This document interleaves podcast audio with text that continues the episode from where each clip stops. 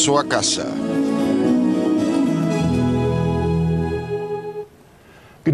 Buenas noches y bienvenidos al programa El Regreso a Casa. Soy Marcos Groday, el anfitrión de este programa. Esta noche tenemos un invitado especial. Es especial por muchas razones. Siempre es un gusto tener al doctor Scott Hahn en el Regreso a Casa. Ustedes lo han visto en muchos programas en WTN, probablemente hayan leído sus libros. Espero que así sea. Pero él también está especial porque es un antiguo compañero de estudio mío o del seminario y a veces todavía me sorprende. A pesar de que los dos ya somos mayores, todavía no puedo ver en ti algo de aquel jovencito que solía usar. Eh, ¿Ya tenías barba o bigote? Bigote. Bigote lo recuerdo, pero yo recuerdo el entusiasmo y el fervor que tú tenías por Calvino y el calvinismo, incluso más que yo.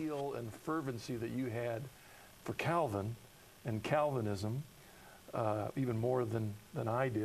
Más que la mayoría. Que la mayoría, sí. Así es. Esa es otra historia, pero también vemos ese profundo compromiso y fervor en tu amor por la Iglesia Católica. Y de eso vamos a hablar hoy. Pero la audiencia es parte importante del programa, así que les quiero recordar el número de teléfono por si los quieren llamar. Este episodio va a ser como un primer lunes de línea abierta. Tenemos mucho de qué hablar esta noche.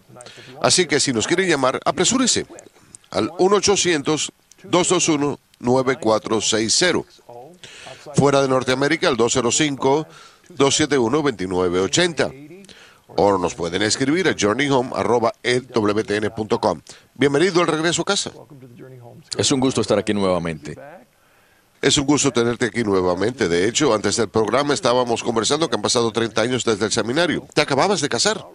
Sí, recientemente empezamos nuestro trigésimo año de matrimonio. Justo después de regresar de luna de miel, empacamos todas nuestras pertenencias en un camión, manejamos hasta Boston y empecé mis estudios en Gordon Conwell. Es curioso, es un tema aparte. Gordon Conwell no fue mi primera opción. Yo tenía para elegir entre Princeton y Gordon Conwell. Elegiste bien. Elegí Gordon Cornwall porque era una universidad de vida joven. Yo también. Gordon, ¿cómo fue tu primera opción? Así es, yo tenía un par de opciones más, pero cuando los profesores empezaron a cambiarse de universidad me quedó bastante claro que yo quería estudiar bajo M.G. Klein, Roger Nicole. Tenía muy buenos profesores y todavía es así. Tú tomaste una decisión inteligente. Te importaban los profesores. Para mí lo importante era que tuvieran una cancha de racquetball y cancha de baloncesto y eso es lo que yo estaba buscando cuando estaba seleccionando un seminario. Recuerdo eso. En cada uno de los episodios del programa que siguen el formato de línea abierta, yo invito al invitado que nos ofrezca un breve resumen de cinco minutos de su regreso a la iglesia. Por supuesto. De hecho, tú y yo hemos estado conversando antes del programa toda la tarde, recordando. Nos encontramos en el año Paulino. Nos hemos reunido durante una época maravillosa porque aquí tenemos al gran converso ejemplar. Tal vez se trata de la conversión más grande que haya habido en la historia del cristianismo. Y mientras yo reflexionaba sobre su vida durante las últimas semanas, después de que empezó el año finales de junio, empecé a notar paralelos entre su vida y la mía. Porque él se crió como ciudadano romano durante la cima del imperio. Y él era culto y bien educado. Desde el principio de su adolescencia, cuando estaba en Tarso, él decidió estudiar bajo quien algunos llaman el teólogo más grande de aquel siglo, Rabban Gamaliel. A la mayoría de ellos les decían rabinos, pero él fue el primero en ser llamado Rabban, que significa nuestro maestro. Entre los rabinos hay un refrán que dice que cuando falleció Gamaliel, la gloria del Torah pereció. Así que cuando era adolescente o poco después de haber cumplido 20 años fue a estudiar bajo Gamaliel. Y eso me recuerda a mi propia vida porque yo me convertí a Cristo a través de vida joven a mediados de mi adolescencia. Y durante los siguientes años estudié las escrituras con un fervor santo. Yo solía ir a la Universidad de Grove City, eh, fui al seminario Gordon Conwell, porque como dijiste, yo hice el análisis y me dije, estos son los hombres que le van a dar vida a las escrituras.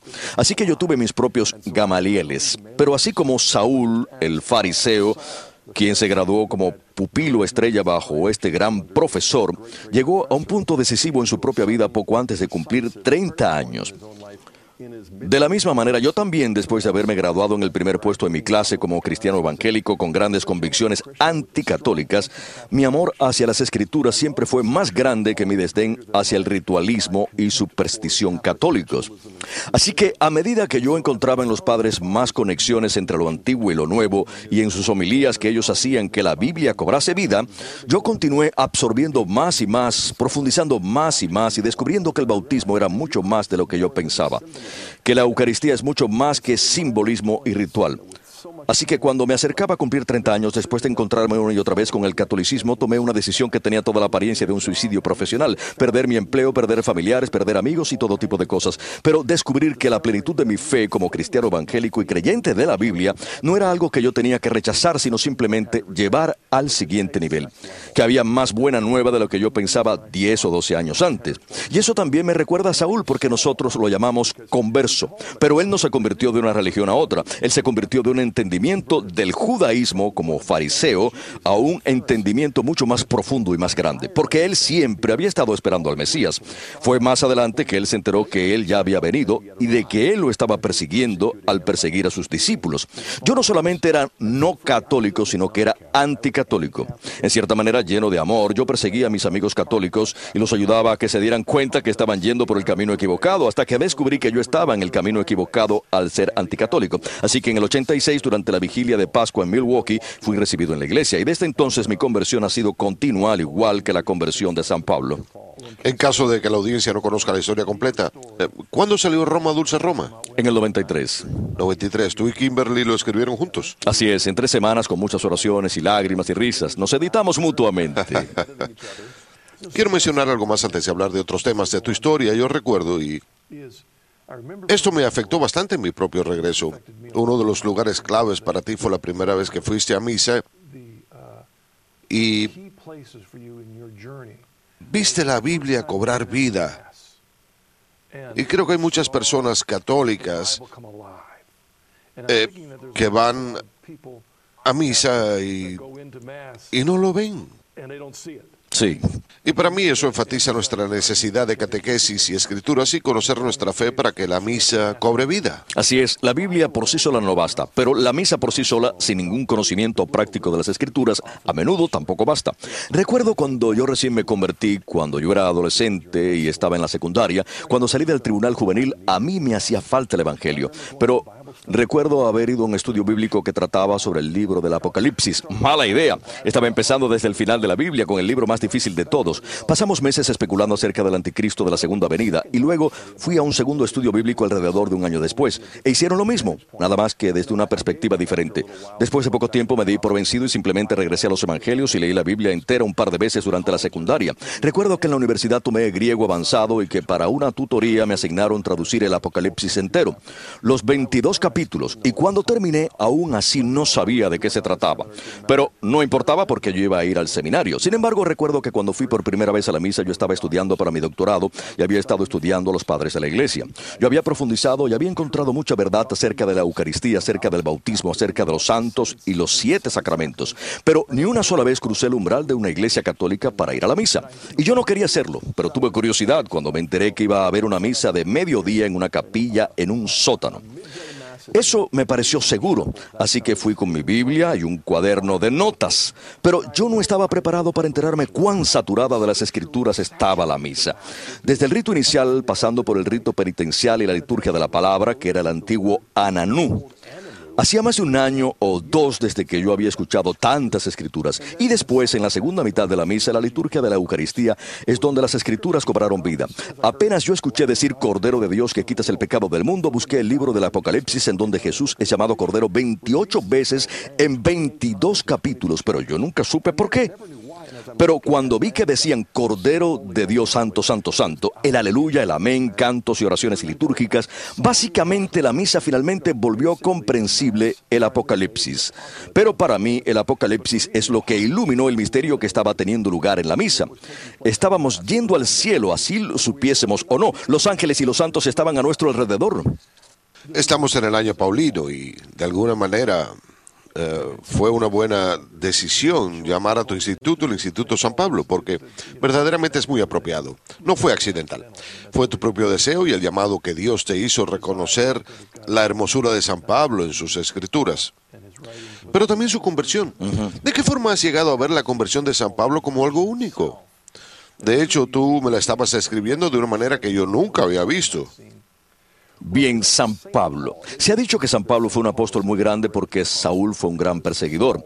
Dios simplemente cambió el curso, canalizó esa energía en la dirección apropiada. Quiero hacer una aclaración. Hay quienes no saben que se trata de la misma persona. Así es. Saulo era el fariseo que perseguía a cristianos para arrestarlos y mandarlos a ejecutar, hasta que conoció a Jesús en el camino a Damasco. Pero Jesús no le pregunta, ¿por qué persigues a mis discípulos? Le dice, Saúl, Saulo, ¿por qué me persigues? Imagínense las acrobacias mentales por las que tuvo que pasar este pobre fariseo, incluso después de haber quedado súbitamente ciego. Primero que nada, ¿quién eres, Señor? Soy Jesús a quien estás persiguiendo. Él pensó, no te estoy persiguiendo a ti, estoy persiguiendo a tus discípulos, pero tú eres el Señor y parece que te lo has tomado muy a pecho. En el siglo I hay un solo escritor cristiano que habla sobre la iglesia como el cuerpo de Cristo. Adivinen quién es. San Pablo, porque Saulo el fariseo descubrió que los discípulos de Jesús no estaban meramente aceptando una teoría o un conjunto de opiniones. Se habían unido nada menos que con el Señor de señores. Así que para que Saulo descubriese, para que él aceptase la palabra de Dios, él hizo su mejor esfuerzo, pero le faltó algo muy importante. Me siento identificado, porque como anticatólico yo simplemente estaba siguiendo la Biblia o así lo creía yo hasta que la Biblia iluminó el misterio de Cristo en la Eucaristía. En aquel momento pensé, borrón y cuenta nueva, voy a tener que volver a meditar sobre todo esto. Le tomó tres años a Saúl, poco después de volverse cristiano, de bautizarse, de pasar tiempo en oración y estudio en Arabia. Yo recuerdo haber pasado tres años de estudio intenso y oración, haciendo labor investigativa para mi doctorado, mientras yo estaba pasando por aquel proceso de ingresar a la iglesia. Y reconozco la necesidad, porque súbitamente uno está leyendo por segunda vez pasajes que uno ya había leído y analizado, a veces docenas de veces. Nada más que esta vez encontré cosas nuevas y pensé, ¿cómo no me di cuenta de San Juan 6? ¿Cómo no me di cuenta de Romanos 6 acerca del bautismo? De Mateo 16 acerca de San Pedro y la roca y las llaves del reino. Ese es el tipo de cosas que descubrí. Pero no me puedo imaginar lo que San Pablo, cuando recién se bautizó como cristiano, cuando volvió a leer la ley y los profetas, probablemente se haya preguntado, ¿cómo no me di cuenta de Jesús? Yo sé que a menudo pensamos en San Pablo como un gran evangelista, misionero y escritor, pero tal vez eh, no valoramos el hecho de que, así como mencionaste anteriormente, que tú estabas cometiendo suicidio profesional, en Hechos capítulo 6, versículo 7, hay una afirmación interesante. No tiene que ver con San Pablo, sino en general con...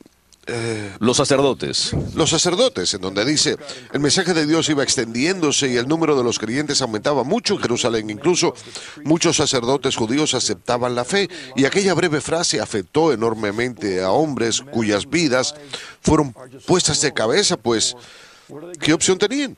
Qué bueno que lo menciones, porque leemos ese tipo de versículos una y otra vez y nunca los entendemos verdaderamente. Pero aquí tenemos al sumo sacerdote llamando a Jesús falso, Mesías, blasfemo y utilizando la autoridad romana para mandarlo a ejecutar. Aquí tenemos a los sacerdotes que estaban bajo el sumo sacerdote llegando a una decisión en donde dicen, no, acabamos de asesinar al Mesías. No solamente lo ignoramos, sino que lo mandamos a ejecutar. Vamos a unirnos a su causa, porque el sumo sacerdote no va a ver eso y decir, bueno, cada uno irá por su camino separado, lo que es implícito en la decisión. No importa a qué iglesia pertenezca a uno. Exacto, estoy seguro que tú eres sincero. El sumo sacerdote se estaría preguntando, ¿qué están diciendo acerca de lo que hicimos con Jesús de Nazaret? Así que no es sorprendente que en Hechos 6 cuenten que los sacerdotes principales estaban aceptando la fe y siendo bautizados. Y en Hechos 7 tenemos a nuestro primer mártir, quien es ejecutado en Jerusalén, San Esteban. Al final de ese recuento de Hechos 7 vemos a Saúl quien ordena el martirio de San Esteban, lo cual no significa que él simplemente se haya quedado de brazos cruzados. Quiere decir que él de forma semioficial estaba patrocinando esta especie de sentencia. Mencionaste que como estudiante él ocupó el primer puesto. De hecho, cuando lo analizas, algunos de estos otros sacerdotes habían tomado ese camino y probablemente los haya desdeñado. Exactamente, él se hubiera sentido inclinado a decir, esos sacerdotes están desertando para ir hacia esa causa esos hombres son pescadores de Galilea. Nosotros tenemos aquí a los expertos en la ley. ¿Cómo es posible?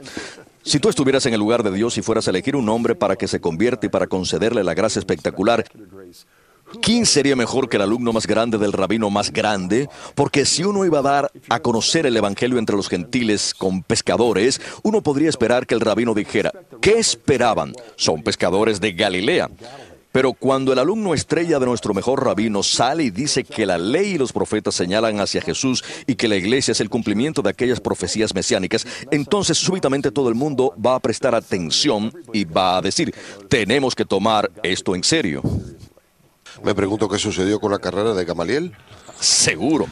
Él le brinda sabio consejo al Sanedrín diciéndoles que no persigan a la iglesia, pero parece que no estaban todos convencidos. Sí. Podemos hablar de muchos temas sobre San Pablo y este es el año paulino. Cierto. Pero hay un, hay un par de preguntas con las que yo me encontré durante mi propio regreso, en especial tomando en cuenta mi entendimiento protestante de la fe y ahora mi entendimiento católico. Sí. Háblanos un poco acerca de la relación entre San Pablo y el Sermón de la Montaña. Pero primero explica por qué esto es un problema. Primero voy a explicar el problema, porque creo que muchos católicos enfocan a San Pablo de forma diferente a la que enfocan a Jesús y los Evangelios. Para la mayoría de los católicos de nacimiento que yo he conocido, Jesús y los Evangelios son como jugar un partido en casa. Uno suele ganar la mayoría de los partidos, en tanto que San Pablo es como jugar de visitante. Uno suele ganar unos cuantos, pero no la mayoría de los partidos. En especial si uno es hincha de los piratas de Pittsburgh o de Steubenville, como yo, los juegos como visitante son muy difíciles. El caso es que como protestante yo me sentí de forma similar, solamente que lo opuesto, porque cuando yo solía leer los evangelios, yo solía pensar, bien, hay mucho énfasis en la rectitud y las obras y la obediencia y dar limosna y ayunar y todo eso. No es raro porque todo eso fue antes de la muerte y resurrección de Jesús, así que simplemente les estaba recordando la ley de Moisés y la carga que coloca sobre el creyente, de forma que uno termina intercambiando esa ley por este evangelio. Así que al pasar de los evangelios a las epístolas, en realidad uno pasa del final de la ley al comienzo del evangelio. Así que para mí San Pablo fue el arquetipo, él fue la fuente, él era a quien acudir para verdaderamente entender la verdad después de la muerte y resurrección de Jesús. Pero para ser franco, el Evangelio según San Pablo, el cual durante años yo interpreté como calvinista cristiano, creyente de la Biblia y evangélico, Ah, a mí me enseñaron a leer Romanos de esa forma y Gálatas de esa forma, pero cuando me adentré, cuando aprendí griego y pude leer el original y cuando estudié hebreo y me fue posible leer las fuentes en las que Pablo se basó, las escrituras del antiguo Israel, fue ahí cuando súbitamente yo fui más allá de lo superficial y empecé a darme cuenta que San Pablo estaba pensando cómo católico. En Romanos 5 él habló del pecado original, pero en Romanos 6 la salida no es aceptar a Jesucristo como Salvador y Señor de uno, sino bautizarse, porque cuando uno es bautizado uno muere y resucita con Cristo, y no solo simbólicamente, sino que espiritual y actualmente. Y yo pensé, si yo hubiera escrito Romanos, yo nunca hubiera... Ah, él iba hacia la derecha cuando yo hubiera ido hacia la izquierda. Yo hubiera pasado de Romanos 5 a invitar a Cristo a mi corazón como Señor y Salvador. Ese es un lenguaje que San Pablo nunca hubiera usado en sus epístolas, y aquí lo tenemos escribiendo la mitad del Nuevo Testamento. Uno se hubiera imaginado que el Espíritu Santo lo hubiera dirigido para que él dijera, la forma de salvarse es que uno invite a Cristo al corazón de uno para que sea su Señor y Salvador, y una vez salvado permaneces siempre salvado. Sobre eso no encontramos nada en sus escritos, así que yo volví a meditar sobre esto y fue entonces cuando empecé a darme cuenta de que había extraña convergencia entre lo que Cristo enseñaba en los Evangelios y lo que San Pablo enseñaba en las epístolas. Por ejemplo, en el Sermón de la Montaña, en su primer sermón público, el cual vemos en San Mateo 5 al 7, Jesús enseña acerca de la paternidad de Dios. Hay 17 referencias a Dios como Padre en su primer sermón. Son más referencias a Dios como Padre que en todo el Antiguo Testamento. Si uno lee las cartas de San Pablo, ellas también están llenas de referencias a Dios como Padre y Jesús el Hijo. Para Saúl el fariseo, escribir de esa forma hubiera sido impensable, pero únicamente después de haber encontrado al Hijo Eterno del Padre Eterno, se da cuenta uno que todo el lenguaje de Dios como Padre en el Antiguo Testamento no era metáfora, no era figurado, era real. Pero uno solamente llega a ese conocimiento con la venida del Hijo. Así pues, la paternidad de Dios, la familia de los creyentes verdaderos, eso es una cosa. En el Sermón de la Montaña, Jesús también dice que a menos que la rectitud de uno exceda la de los escribas y fariseos, uno no entrará al reino. Saúl el fariseo habría dicho, eso me afecta a mí. ¿Qué quieres decir con que la rectitud de uno debe exceder la de los escribas y fariseos? Pero Jesús después dice, ustedes han oído a que sus antepasados se les dijo, no maten ni cometan adulterio. Ese es el código cívico de Israel que establece lo que es un buen ciudadano. Jesús dice, pero yo les digo, y aquí no se refiere a una ley cívica que define a un buen ciudadano, se refiere a convertir esa ley en algo interno de manera que uno no se entregue a la ira, no se entregue a la lujuria. Se refiere a convertirnos en santos. Esa es la rectitud que va más allá de los escribas y fariseos.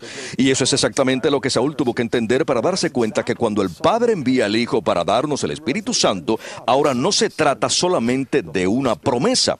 Se trata de una promesa cumplida que a través del bautismo nos vuelve partícipes de la naturaleza divina, nos lleva hacia una relación más estrecha con Dios que la que tuvo incluso Moisés cuando estaba en el monte Sinaí. Es algo dramático, pero también demuestra la profunda convergencia, la resonancia, la profunda concordancia que encontramos entre Jesús en los evangelios por un lado y San Pablo en las epístolas.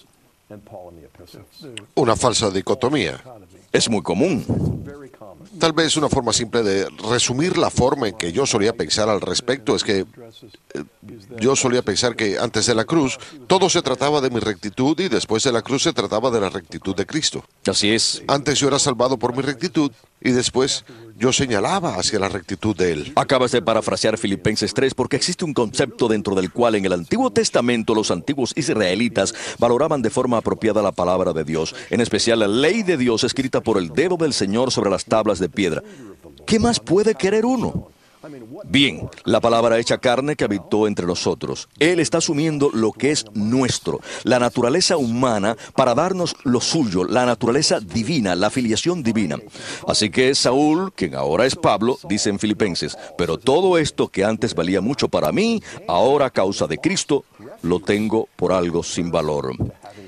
Él les dice a los Gálatas, ya no soy yo quien vive, sino que es Cristo quien vive en mí. Y para mí ese es otro punto clave, porque Cristo no vino para obedecer la ley, sufrir, morir y resucitar para que quedemos exentos, para que no tengamos que obedecer, aunque es maravilloso lo que Él hizo. No estamos obligados a sufrir, pero sufriremos si no tenemos suficiente fe. No, Cristo no vino como sustituto. Dentro de la tradición católica, según San Pablo, Él viene como representante. Cristo viene y asume lo que es nuestro, la naturaleza humana, para darnos lo que es suyo, su naturaleza divina. De manera que Él obedece, no para que seamos exentos, para eximirnos de la obediencia, sino para potenciarnos con su espíritu, para reproducir en nosotros nada menos que su propia afiliación divina, su propio amor, su propia disposición de sufrir, morir y resucitar. Esa noción de Cristo el representante está mucho más cercana a San Pablo que Cristo el sustituto. A través del Espíritu Santo participamos en Cristo. Así pues, el Espíritu viene a nosotros, en especial en la iglesia, por medio de los sacramentos, como me enseñó San Pablo. Nosotros terminamos recibiendo nada menos que la filiación divina de Cristo. Es fantástico. Y, solo es la superficie. Estás hablando de un pensamiento al cual muchos en nuestra audiencia no están acostumbrados por la profundidad de las ideas que mencionas. Es verdad, pero así son los escritos de San Pablo. Por un lado, él es muy práctico, muy personal y súbitamente es muy profundo y muestra gran entusiasmo. Me siento identificado porque a veces la gente que es muy entusiasta no es muy profunda y la gente que es muy profunda a menudo es aburrida. Pero si la verdad toma control de uno, ¿cómo es posible no mostrar entusiasmo por la verdad? ¿Y qué puede causar más entusiasmo que esta gracia divina? Quiero ofrecer una idea y que me digas qué piensas. Eh, el énfasis que San Pablo coloca en la ley. Sí. A menudo he hallado en los 15 años que he sido católico e inesperadamente la mayoría de esos años he tratado con conversos. No fue necesariamente decisión propia, sino lo que Dios... Fue la decisión de Dios. Y lo que a menudo he hallado es que a menudo los conversos, después de venir a la iglesia, a menudo el enfoque de lo que ellos enfatizan es algo opuesto a lo que ellos solían pensar. Es compensatorio. Así que vemos que Santiago se enfoca en algo tal vez por su procedencia. ¿Es eso por lo que San Pablo se enfoca en la ley? ¿Porque él solía ser un fariseo de nivel tan alto? Creo que tienes razón. Creo que la razón por la cual San Pablo se enfoca en la idea de que no estamos bajo la ley, sino bajo la gracia, es porque él, más que cualquier otro contemporáneo suyo, se veía a sí mismo bajo la ley. Esa era la fuente de su identidad, esa era la fuente de su rectitud. Y así es como él entendía la gracia. Nosotros no merecíamos que Dios nos diese la ley, sin embargo, él dijo la palabra, él escribió la palabra, nos entregó su voluntad. Es un favor que no merecemos. Se trata de gracia en el Antiguo Testamento, pero luego cuando él descubrió que la palabra se hizo carne, que el Padre envió al Hijo para darnos el Espíritu Santo, para adoptarnos y hacernos miembros de la familia divina, entonces súbitamente la gracia de la ley que no merecimos es excedida de forma infinita por la gracia del Hijo, que se hizo siervo para hacernos siervos a nosotros. Nada menos que hijos divinos. Entonces vemos que aquellos que colocan tanto énfasis en que San Pablo se enfoca en la ley, en realidad necesitan verlo dentro del contexto de su procedencia. Así es, y en el libro de Romanos capítulo 7, él llama a la ley santa, justa y buena. Y en Romanos 8 súbitamente abre las compuertas. Encontramos más referencias al Espíritu Santo que en ninguna otra parte del Antiguo Testamento. Creo que hay 17 o 18 referencias al Espíritu Santo en Romanos 8, pero el Espíritu Santo viene a nosotros. ¿Por qué? Para que el requerimiento justo de la ley pueda ser cumplido en nosotros, quienes caminamos no según la carne, sino según el Espíritu. Así que el Espíritu Santo viene a nosotros para potenciarnos, para que podamos hacer lo que nunca hubiéramos sido capaces de hacer por nuestra propia cuenta en el Antiguo Testamento. Cumplir la ley y cumplir la voluntad de nuestro Padre. Háblanos también un poquito acerca de la importancia... Ah, caray, son tantas cosas. Cuando interpretas las cartas de San Pablo, ¿cuán importante es verlas a través de ojos católicos? En particular, estoy pensando, por ejemplo, entender Efesios como un documento que habla del bautismo. La, importancia de entender las cosas católicas a partir de su procedencia católica en la iglesia primitiva. Cierto. Y a partir de mi procedencia y la tuya, cuando las interpretábamos sin tener eso... Te cuento que me estoy alistando para ir a Dallas este fin de semana para unirme a Bram Petre, Steve Ray y Michael Barber. Vamos a hablar acerca del Evangelio según San Pablo. Pero es el Evangelio católico. Vamos a hablar de Romanos y Efesios. Y ahora que lo menciono, yo debería decir que busqué en Google fullnessoftruth.org Fullness of Truth. No debería haberlo dicho sin haber mencionado eso. ¿Ken Samet? Sí. Muy bien. Va a ser un momento muy agradable, pero lo emocionante de ello es que no hace falta mirar muy lejos para decir, oh, aquí hay un elemento católico, o aquí hay otro fragmento católico. Cuando uno verdaderamente empieza a entender la lógica interna de Romanos o Gálatas o Efesios, o la primera o la segunda a los Corintios, uno se da cuenta que el razonamiento que ejemplifica San Pablo tiene sentido según una lógica que es católica y que a veces no es solamente implícita. A veces él dice las cosas directamente de tal forma que yo me pregunto, ¿cómo es posible afirmar ese tipo de cosas? Por ejemplo, la primera a los Corintios 11, en donde dice que uno no profana un símbolo del cuerpo de Cristo. Uno profana el cuerpo de Cristo mismo cuando recibe la Sagrada Eucaristía indignamente sin discernir el cuerpo del Señor. Yo sé que yo tenía una respuesta sarcástica, pero yo nunca hubiera escrito esas palabras en la misma forma en que San Pablo las escribió. Sí, a veces, por ejemplo, en mi programa radial, profundizando en las escrituras, yo enfatizo esas cosas de forma distinta a como yo lo hacía antes. Pero nosotros los católicos debemos leer la Biblia también. Estoy siendo un poquito sarcástico porque Efesios 4 habla acerca de que los apóstoles y los maestros y los evangelistas deben preparar el pueblo santo para un trabajo de servicio. Ahí vemos la estructura de la iglesia de tal forma que no se trata solamente de los líderes de la iglesia, no es solamente la labor de ellos. Sí es. ¿A nosotros también? Y por eso no es igual a cuando nosotros enfatizábamos un lazo sacramental en contraste a una relación personal con Jesucristo. El vínculo sacramental que celebramos en la Sagrada Eucaristía debería llevarnos hacia la relación más personal posible con Jesucristo, el amor de nuestras almas que nos alimenta con su cuerpo, sangre, alma y divinidad. No decimos, ustedes tienen la Biblia, pero nosotros tenemos la tradición. Nosotros tenemos la tradición, así que podemos dirigirnos hacia las escrituras con mayor libertad y con mayor confianza y simplemente encontrar la verdad plena. De la misma forma es con la fe y las obras. Tenemos fe para poder verdaderamente confiar en la palabra de Dios y su espíritu para reproducir las obras de Cristo en nosotros.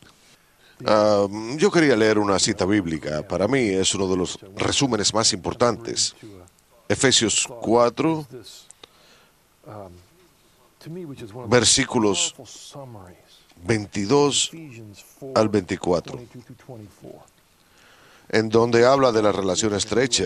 Por eso deben ustedes renunciar a su antigua manera de vivir y despojarse de lo que antes eran, ya que todo eso se ha corrompido a causa de los deseos engañosos. Deben renovarse espiritualmente en su manera de juzgar y revestirse de la nueva naturaleza creada a imagen de Dios. Así es. Y que se distingue por una vida recta y pura basada en la verdad. El mensaje de ese resumen de lo que Él quiere hacer para volvernos verdaderamente. Y aquí yo utilizo la palabra divinos. Sí, la puedes utilizar. Algunos se han de horrorizar porque utilicemos esa palabra. Sí. Porque puede que no entiendan lo que queremos decir con ello. Los santos y los doctores de la iglesia lo entienden. Sí. No se refiere a que seamos iguales a Dios, sino que seamos hijos de Dios. Sí. Y no solamente en nombre, sino en realidad. Como la segunda carta de San Pedro 1.4 dice, llegamos a tener parte en la naturaleza de Dios. Nuestra adopción no es una ficción legal. Dios se hizo humano para que los humanos pudiesen tener parte en su naturaleza divina. Esto suena muy especulativo, es casi filosófico. No obstante, para San Pablo, como indica este en Efesios 4 a partir del versículo 20, esto es lo más práctico y exigente para nuestras vidas personales. Pero él no hubiera dicho esos versículos en Efesios 4 a menos que él hubiese sentado las bases en la primera mitad del capítulo en donde dice, hay un solo Señor, una sola fe, un solo Dios Padre, un solo bautismo, una sola iglesia, un solo cuerpo. Así que es la unidad de la iglesia la cual no institucionaliza nuestra experiencia de Cristo. De hecho, profundiza el grado de relación personal que nosotros como individuos podemos tener con el Señor. Yo recuerdo que cuando yo era ministro protestante, yo solía decir que los capítulos 1, 2 y 3 de Efesios describían lo que ocurría después que uno aceptaba a Jesús como Señor y Salvador. Y después los capítulos 4, 5 y 6, lo que teníamos que hacer ahora que habíamos aceptado a Jesús como Señor y Salvador. Pero debemos entender que históricamente los capítulos 1, 2 y 3 Así es. hablan de lo que sucede en el bautismo. Eso es lo que el bautismo le hace a uno y es una realidad. Así es. Él no dijo que vamos a estar sentados con Cristo en el cielo. En Efesios 2, él dice, ya lo estamos. No lo podemos ver como caminamos usando la fe y no la vista. Pero lo que hace el Espíritu Santo al unirnos a Cristo a través del bautismo, si pudiésemos ver lo que nuestros ángeles de la guarda son capaces de ver, nos caeríamos desmayados. La gloria de la gracia de Dios que descubrió San Pablo por medio del bautismo en la Eucaristía, en la vida de este cuerpo místico de Cristo excede palabras. Él hizo su mejor esfuerzo para expresar la verdad con palabras. Sí. Pero en Efesios 3, él dice, cuando ustedes lean esto se darán cuenta de la revelación del misterio que me ha sido dado. Y después dice, yo soy el más pequeño de todos. Sí. Y creo que los dos nos podemos sentir identificados. Es muy cierto. Y después este tema del bautismo, de muchas formas, creo que los capítulos 4 y 5 y 6 están dirigidos en especial a nosotros los católicos, porque Sí. algunos católicos piensan, ya he sido bautizado, todo está bien. Así es. Porque todo lo que aparece en los capítulos 1, 2 y 3 es cierto, pero ahora tenemos que vivirlo. Renovamos el lazo de nuestra alianza. Y cada vez que hacemos esto con el agua bendita, El Papa Juan Pablo II hizo un comentario y el Papa Benedicto también. Hay muchos católicos que han recibido los sacramentos pero no han sido evangelizados. Así como hay pocos no católicos que han sido evangelizados, pero que no han sido llevados a descubrir la verdad y el poder y la belleza de los sacramentos. No es optativo. Una cosa sostiene a la otra mutuamente. Si tan solo pudiésemos entender el don de Dios en los sacramentos, diríamos, relación personal. ¿Ustedes quieren una relación estrecha? Este es el lazo más grande. Muy bien, Scott, vamos a hacer una pausa y regresaremos para atender sus preguntas para el doctor Han. Nos vemos en breve.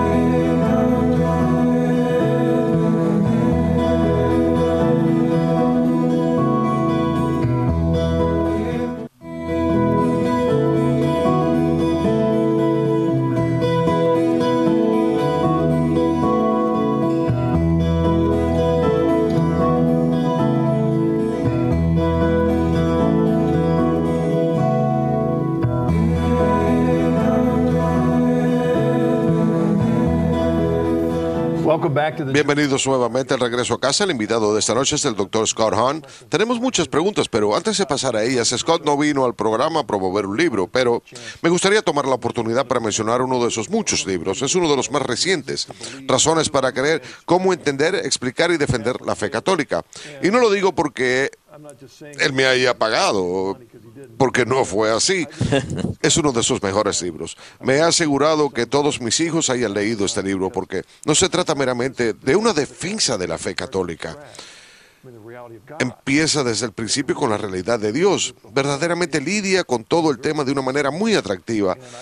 Mis hijos son católicos muy sólidos, pero mi hijo mayor está estudiando en una universidad secular, así que yo quería que él estuviese preparado para contestar preguntas. De hecho, tu libro, el otro que he leído recientemente, que escribiste junto a Ben Wicker. Sí, respondiendo al nuevo ateísmo. Excelente libro. Ese libro surgió de este libro, porque no era posible hablar de todo, así que traté de demostrar el argumento clásico de la existencia de Dios, los milagros, la profecía, la Biblia, y luego la Iglesia Católica, los sacramentos, pero con las formas tan agresivas del nuevo ateísmo y Richard Rocking la delusión de Dios y otras fuentes, uno se da cuenta que la próxima generación se va a enfrentar a una especie de ateísmo fundamentalista que está hablando a gritos. Pero hace falta responderle con mucha paciencia. Y no me fue posible hacerlo en este libro. Así que con el doctor Ben Wicker un buen amigo mío, nos sentamos y... Él ha venido al programa. Él es increíble. Es muy bueno y nuevamente yo hice que mis hijos leyesen ese libro porque recordé que el motivo de ese libro fue no solamente porque nuestros alumnos encuentran estas cosas en las universidades seculares. Nosotros tenemos alumnos que se han graduado de nuestras escuelas y que han leído ese libro y aún así han perdido su fe. ¿Te refieres al libro de Dawkins? Sí, el libro de Dawkins. Sí, la delusión de Dios. Gracias por esa pequeña aclaración. No conozco ninguna persona que haya perdido su fe a causa de mi libro. Fue gracioso.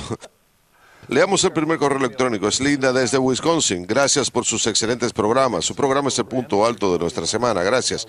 Les agradecería su explicación de por qué el Evangelio según San Pedro fue rechazado para formar parte del canon de las Escrituras, pues creemos que él fue el primer papa. No entiendo por qué su Evangelio no fue incluido. Gracias a los dos por sus excelentes ministerios y sus ejemplos para nosotros los conversos. Gracias, Linda.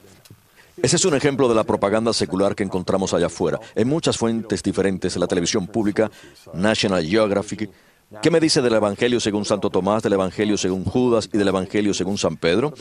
Si hubiera sido escrito por San Pedro, pueden estar seguros que la iglesia lo hubiera aceptado, pero no fue así, es una falsificación. Por eso fue rechazado. De la misma forma que el Evangelio según Santo Tomás no fue escrito por el apóstol Santo Tomás, fue un Evangelio gnóstico, fue una falsificación y fue utilizado para presentar errores, creencias gnósticas como si fueran verdades, para lograr que los cristianos las aceptasen.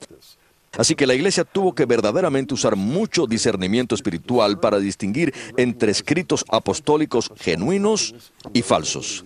De hecho, en los primeros días de la iglesia hubo algunos que más adelante no estuvieron en el Evangelio. Eh, quiero decir que no estuvieron en el Nuevo Testamento y que durante cierto tiempo estuvieron incluidos. Así es. Eh, candidatos. El pastor de Hermas. El pastor de Hermas. Bernabé, la G. Sí. Así es. Así que tuvimos aquellos que habían sido aceptados y leídos. Y que eran auténticos, incluso los creyentes recomendaban su lectura. Sí, y también tenemos otros libros que también fueron incluidos en el Nuevo Testamento. La segunda de San Pedro, como por ejemplo Santiago, Hebreos, era anti-legomena. Y dentro de algunos círculos la gente cuestionaba que fueran genuinos, pero la iglesia dijo son auténticos, serán incluidos. Luego tenemos cosas como el Evangelio según Santa Tecla, San Pablo, San Pedro, Santo Tomás, Judas, y universalmente la iglesia reconoce que se trataron de evangelios fraudulentos.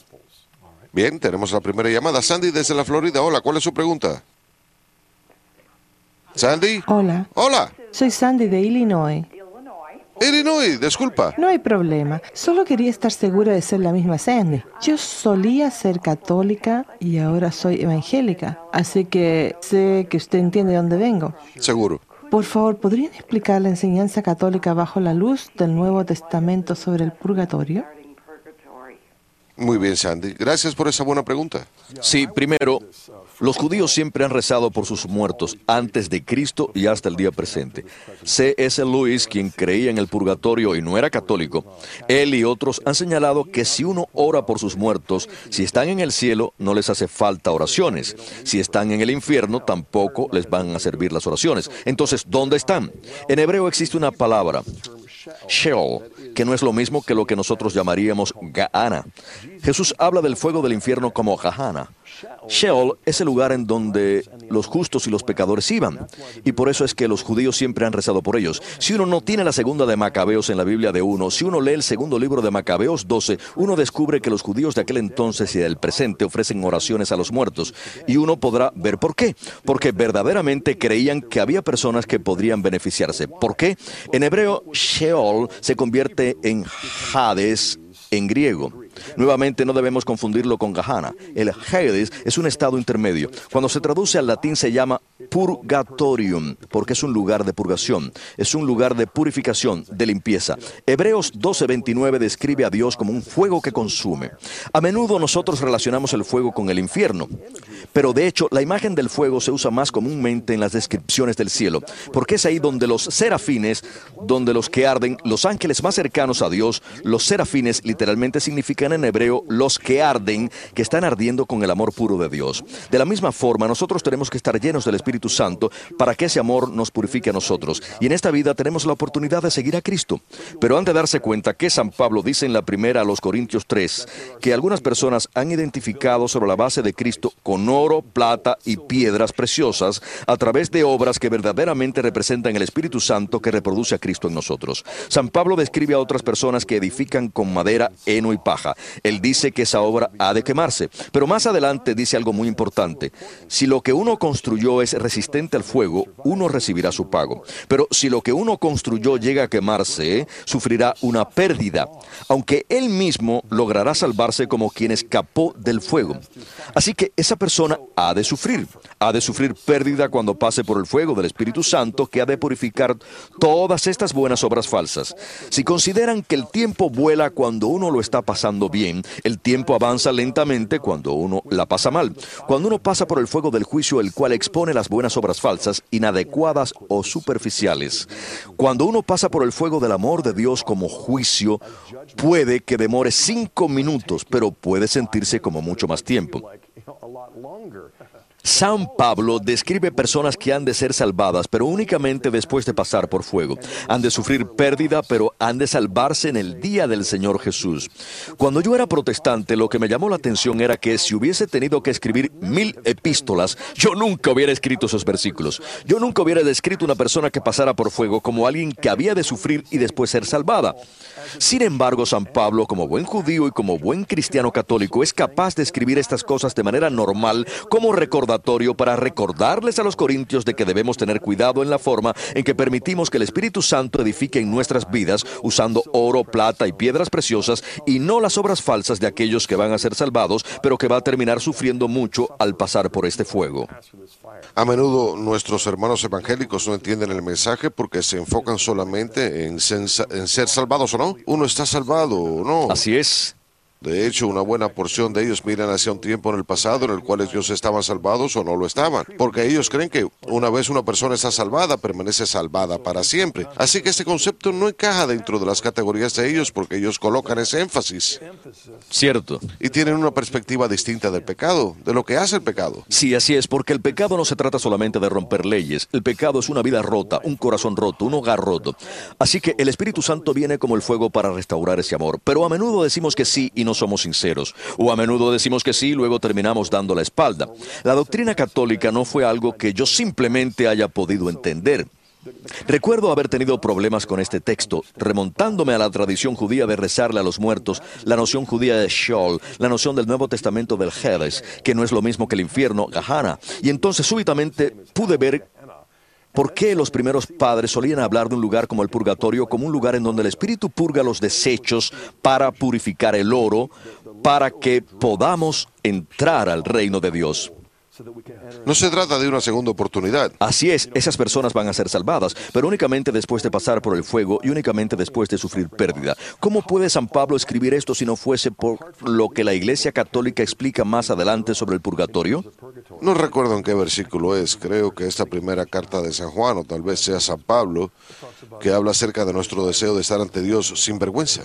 Sí, es la primera carta de San Juan. Eso es lo que sucede, por eso tenemos el purgatorio. Si no hemos vivido de forma perfecta en esta vida, entonces el purgatorio sirve para que podamos estar ante Dios sin sentir vergüenza, sin titubear, puros, limpios, con las vestimentas apropiadas para la fiesta de bodas. Nada que no sea santo puede ingresar ante la presencia de Dios. Sin embargo, cuando morimos a veces tenemos una falta de santidad que el Espíritu Santo no ha purificado por completo. Bien, tenemos el siguiente mensaje electrónico. Se escribe Melissa desde New Jersey. Hola Marcus y doctor Han. Hace casi un año regresé a casa, a la iglesia. Bienvenida a casa. Y verdaderamente estoy viviendo mi fe por primera vez. Desafortunadamente me he visto enfrentada con muchos malos entendidos y a veces con argumentos y comentarios anticatólicos. ¿Ustedes alguna vez encontraron este tipo de reacción en sus conversiones? Yo sé que tú no, Scott, pero yo sí. Te voy a permitir que pienses en la respuesta porque yo sé que nunca enfrentaste ninguna oposición. El mensaje prosigue. ¿Cuál fue la mejor forma en la que ustedes enfrentaron esos desacuerdos, tanto en lo personal como en la apología? Melissa, gracias por su pregunta. En 1986, cuando decidí volverme católico, me enfrenté a una tormenta, más bien tormentas en plural, de oposición. Y lo primero que yo hice fue recordarles a mis amigos evangélicos creyentes de la Biblia que yo también solía ser anticatólico y probablemente mucho más anticatólico que ellos. Y yo trataba de volver a expresar sus propios argumentos en contra de la Iglesia Católica, lo cual a menudo yo hacía mejor que ellos, porque yo solía sostenerlos con mucha vehemencia. Y luego trataba de no de refutarlos en el sentido de simplemente ganarles un argumento. Lo que yo trataba de mostrarles era que como católico yo no era ex evangélico. Yo me siento más evangélico que nunca. Yo no soy un ex cristiano creyente de la Biblia. Me ha sido revelado una nueva profundidad de las escrituras. Así que usualmente yo solía tratar de decir, mira, este es el terreno común que compartimos como protestantes y católicos. Es mucho más grande que nuestras diferencias. Empecemos y terminemos con el terreno en común, con la Biblia, y luego pasemos a esas áreas de desacuerdo. Y trataré de enfocar tus diferencias desde el punto de mis creencias, teniendo en cuenta lo que compartimos. Porque a menudo cuando yo tenía conversaciones, encontraba que esto no solamente fomentaba la amistad y prevenía que se rompieran los lazos, sino que también les mostraba que no se trataba de algo que exigía el abandono de todas las verdades que uno ha llegado a valorar como cristiano. Significa que uno simplemente las está tomando. Y no se trata de una resta, sino de una suma. Uno simplemente descubre que llevan hacia una verdad más profunda acerca de Jesús y los sacramentos y la iglesia como familia de Dios. Muy bien, gracias. Y para aquellos que tengan algunos de los mismos problemas, les recomendaría leer Razones para Creer, porque es exactamente el tema de ese libro. Así es. Bien, tenemos la siguiente llamada. Es Diana desde Massachusetts. Hola, Diana, ¿cuál es su pregunta? Hola, Marcos. Hola, Scott. Primero le diré que estuvo el sábado pasado en su conferencia en la parroquia San José, aquí en mi ciudad. Eh, mi pregunta es, ¿por qué Dios cambió ciertos nombres en la Biblia? Por ejemplo, cuando cambió de Saúl a Pablo o de Abraham a Abraham o de Sarai a Sara. Voy a colgar para escuchar su respuesta. Gracias. Gracias a ti, Diana. Buena pregunta. Por ejemplo, a Abraham cuyo nombre él cambia a Abraham en Génesis 17, porque hay un nuevo llamado y una nueva identidad.